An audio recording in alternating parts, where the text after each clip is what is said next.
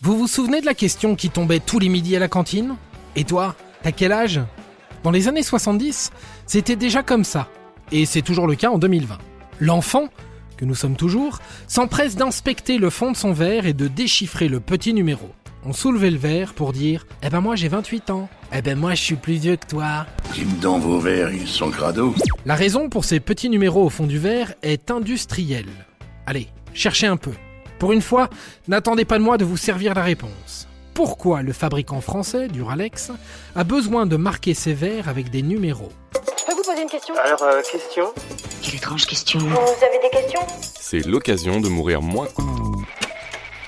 Bien vu, ça correspond à des numéros de moules.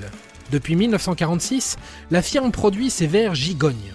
Cela se passe sur deux presses et chacune des presses contient 25 moules, ce qui fait 50 moules au total.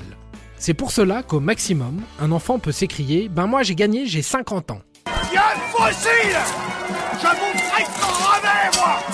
Revenons à l'utilité industrielle.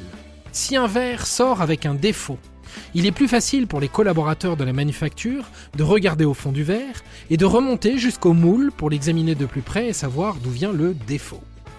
Pour les petites infos croustillantes, sachez que l'usine, située près d'Orléans, presse 100 verres à la minute, et donc 90 millions de verres conçus chaque année. De quoi en casser un sacré nombre à la cantine. Et voilà, maintenant, vous savez tout. Tu veux un verre? Ah oui, juste un petit verre, oui. Oh merde, mon verre Oh là là, la moquette Au revoir, messieurs, dames. C'est ça la puissance intellectuelle. Sapristi